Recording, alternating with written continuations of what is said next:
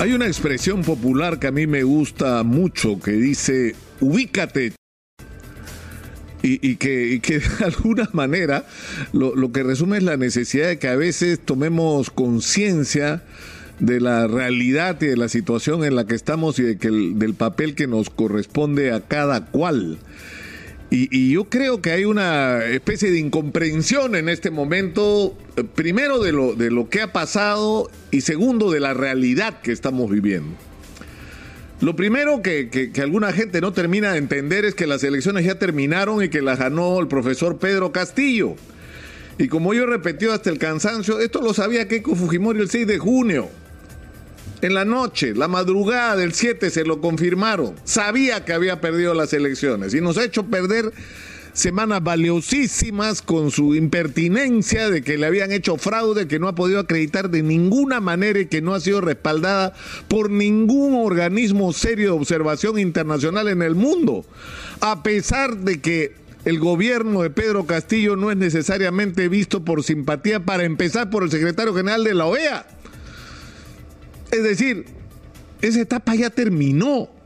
Eso ya se acabó. Y tienen quienes votaron por Keiko Fujimori la obligación de hacer una reflexión seria de por qué perdieron las elecciones.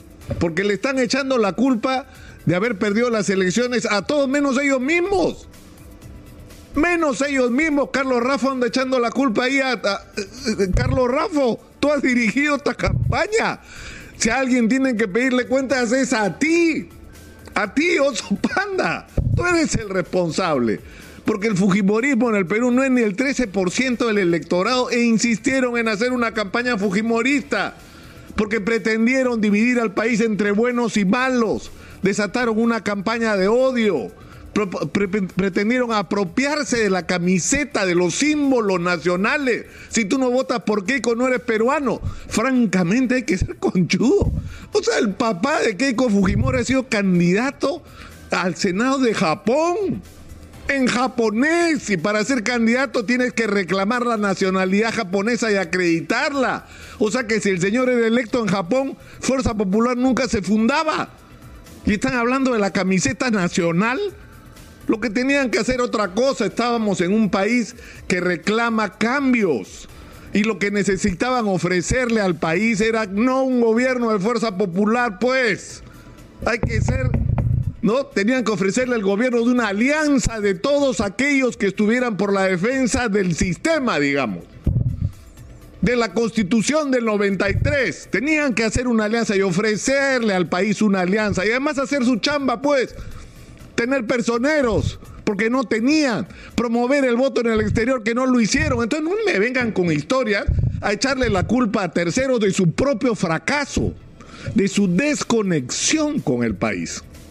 Pero eso es un capítulo que ojalá, por el bien del país, porque al país le hace bien que la política se sanee, que, si hay una corriente de derecha conservadora en el Perú, esta sea articulada y además esta sea moderna, pues.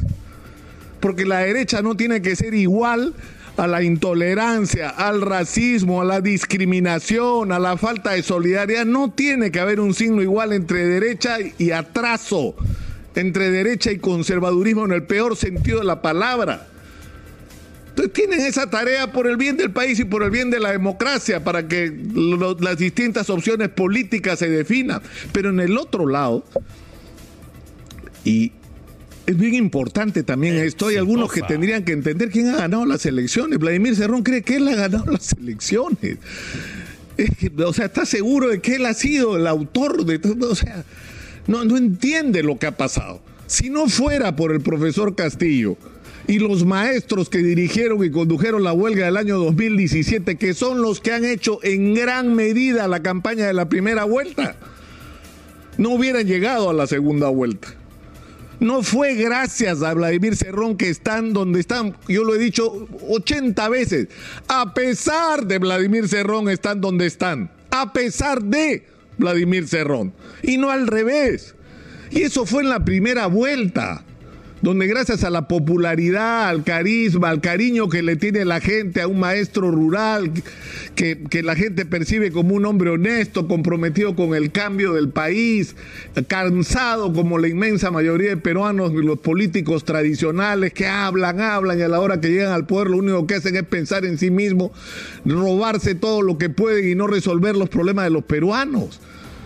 Eso es lo que para muchos peruanos significa el profesor Pedro Castillo y no la ideología marxista-leninista. O sea, está totalmente equivocado Vladimir Cerrón y en la segunda vuelta pues ya eh, sinceramente es ridículo. Hasta gente que votó por Rafael López Aliaga en la primera vuelta votó por el profesor Castillo en la segunda. Gente de Acción Popular no solamente ha votado en Piura, en Comas, en Ica, han hecho campaña, han prestado sus locales para apoyar la campaña del profesor Pedro Castillo. Ha sido una campaña de gente que estaba por el cambio en el Perú, porque las cosas se hagan de manera diferente, porque e, ese mensaje no más pobres en un país rico es, es, un mensaje que ha calado en un sector importante de la población. Hagamos que la riqueza le llegue a la mayoría de la gente. Ese es el mensaje por el cual la gente ha votado y no por la ideología de Perú libre no por ese mamotreto escrito por Vladimir Cerrón, con todo respeto. Entonces eso tiene que entenderse en términos de qué tipo de gobierno es el que el Perú espera en este momento. Ayer en, en Exitoso hemos abierto los teléfonos para preguntar a la gente y la inmensa mayoría de la gente que ha llamado ha dicho, dejen gobernar pues al profesor, se acaba de entrar, no le han dado ni tiempo para la transferencia porque lo han proclamado horas antes de que tenga que asumir el cargo, no había tiempo para nada. Y lo que dice la mayoría de la gente es déjenlo gobernar. Ese es el mensaje que viene, abre los teléfonos y la mayoría de la gente piensa eso. Porque se le está tratando con una severidad con la que no se trató, por ejemplo, a los moqueguanos. Era increíble el gobierno de Martín Vizcarra, había moque, levantabas una piedra y salía un moqueguano porque estaban ahí muchos funcionarios de los de confianza, esos que hay que restringir al mínimo indispensable. Estaban ahí no porque estuvieran calificados para el cargo, no tenían idea, lo que sí tenían idea de la gestión, de lo que tenían idea que estaban ahí para servir los intereses de Martín Vizcarra. Entonces, el profesor por su lado tiene que tener claro que lo que el país está esperando son respuestas. Primero las respuestas urgentes, urgentes. Es decir, la vacunación ha sido un éxito, gracias a Dios, el vacunatón, de de que duró 60 horas y habría que hacer vacunatón todos los días si esto fuera posible. Vacunar 24 horas al día en la mayor cantidad de centros que se pueda para que la mayor cantidad de gente sea vacunada y, esperemos en buen pie la tercera ola que va a ser inevitable, pero la gente quiere reactivación económica, la gente quiere que los precios dejen de subir como están subiendo, que el gas se convierta cada día en inalcanzable, que esté ocurriendo que en barrios pobres la gente esté cocinando con leña, no en las alturas de Huancavelica. En Lima hay gente cocinando con leña en este momento porque no tienen para pagar el gas. Esa es la situación que hay que enfrentar, la falta de empleo, la necesidad de reactivar la economía, la darle oxígeno a la gente que tiene deudas que no puede pagar. Esas son las respuestas que la gente está esperando. Esas son las tareas urgentes a las que tiene que abocarse el gobierno y tienen que darnos respuestas sobre eso. Y tiene que crearse un clima y para eso es muy importante que los ministros hablen y digan lo que están haciendo y lo que piensan hacer. Hay que crear un clima de confianza en el inversionista para que el dinero entre y la economía se reactive. Porque en gran medida la falta de confianza es la que está deteniendo el proceso de reactivación económica. Estamos en un, en un momento en el que esto es posible. Pero yo creo que para eso el mensaje tiene que ser claro y tiene que ser claro no solamente en el sentido de qué es lo que se propone hacer, y sobre todo las cosas más urgentes, sino lo que se propone en el largo plazo y con quién se va a hacer. Porque no solamente tiene que darse el mensaje de que se va a producir un cambio que el país reclama, porque hasta la gente que votó por Keiko Fujimori quiere que las cosas cambien. Nadie podría estar de acuerdo que haya millones de peruanos sin agua, viviendo en condiciones precarias, con un sistema de salud y de educación que dan vergüenza, con una policía que no tiene lo que debería tener para luchar contra la inseguridad, sin infraestructura, sin posibilidad de sacar los productos, sin acceso al crédito. Todo eso tiene que cambiar, pero tiene que hacerse bien, con responsabilidad, sin perder lo que hemos ganado. Yo, di un ejemplo durante la campaña. No se puede el agua de la bañera con el niño adentro, al que estamos tratando de limpiar. Es decir, hay que cambiar lo que está mal y preservar lo que está bien. Ese es el reto del profesor Pedro Castillo, pero eso depende de la gente, profesor Castillo. Y hay montones de profesionales, montones, algunos de izquierda, otros de centro, otros de derecha, no importa la ideología que tengan. Lo que importa es que estén capacitados para resolver todos y cada uno de los problemas que tenemos. Estoy seguro de que si esta gente que está en las universidades, está en los colegios profesionales, está en el mundo empresarial, no solo en la pequeña, mediana empresa, algunos de ellos están en las grandes empresas.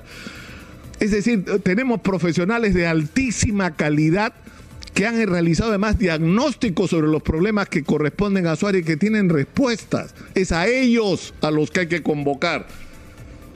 Y ahí el que tiene que ubicarse, y acá con esto termino, con la frase que empecé, ubícate, Vladimir Cerrón, tú no ganaste las elecciones. Es el profesor Pedro Castillo. Él es el que tiene que tomar las decisiones y el primero que tiene que estar convencido de eso es el propio profesor. Pedro Castillo.